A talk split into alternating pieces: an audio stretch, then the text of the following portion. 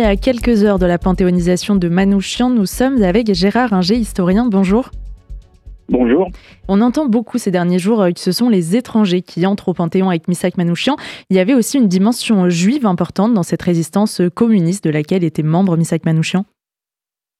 Oui, il y avait même une majorité dans le groupe Manouchian, une majorité relative de juifs étrangers, qu'ils soient polonais, hongrois, roumains.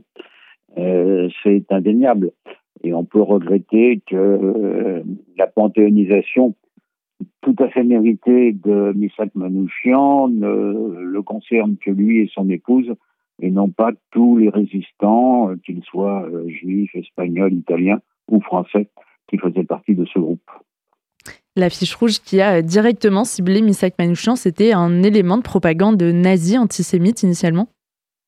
Oui, c'était essentiellement un élément de propagande antisémite pour montrer clairement que euh, les juifs, les judéo-bolcheviques, euh, comme on les appelait les nazis, étaient des responsables de crimes euh, en France, qu'il s'agisse de déraillement de train ou d'attentats menés contre des dirigeants euh, du mouvement nazi comme celui qui a été conduit par euh, le groupe euh, Manouchian contre le général Julius Ritter, qui était le responsable du service du travail obligatoire en France.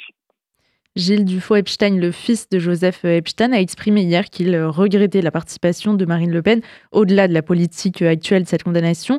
Qu'est-ce qui se joue historiquement sur cette question? Là, je pense, on est un peu dans de la politique politicienne, euh, je n'ai pas euh, à entrer là-dedans. Il est clair que euh, le parti de Marine Le Pen, le Rassemblement national, est l'héritier du Front national où de nombreux pétainistes et collaborateurs étaient présents et jouaient un rôle essentiel. Bon, donc à partir de là, on peut très bien comprendre la position de, de M. Epstein. A aucun doute là-dessus. Il y avait aussi aux côtés de nombreux juifs qui se battaient, des républicains euh, espagnols. Oui, il y avait des républicains espagnols, euh, notamment euh, celui qui, dans le groupe Manouchian, a tué le général Ritter, a été le chef du commando et a tué le, le général Ritter. Les républicains espagnols arrivés en France après la victoire de Franco en 1939, qui ont été enfermés pour la plupart dans des camps assez sinistres dans les Pyrénées-Orientales, euh, à Rivesaltes ou dans les Pyrénées-Atlantiques à Gurs, euh, étaient euh, des combattants de la première heure contre euh, les nazis. Beaucoup se sont retrouvés à Buchenwald, notamment Jorge Senfon, Georges Samprin, comme on dit en français, euh, qui euh, a écrit un très beau livre euh, là-dessus. Et on a vu les républicains espagnols se battre avec la deuxième DB pour entrer dans Paris. Donc, bien sûr, les républicains espagnols ont joué un rôle important, de même que les antifascistes italiens. Cette entrée au Panthéon de Missac et Méliné Manouchian, c'est une entrée par le symbole dans la mémoire collective française. Jusque-là, on, c'est une page de notre histoire dont on parlait pas trop en France? Si, on en parlait, mais d'une manière euh, un peu dévoyée. Euh, la chanson de Léo Ferré, L'affiche rouge, euh, qui est tirée d'un poème d'Aragon, a été célèbre en son temps et elle l'est encore.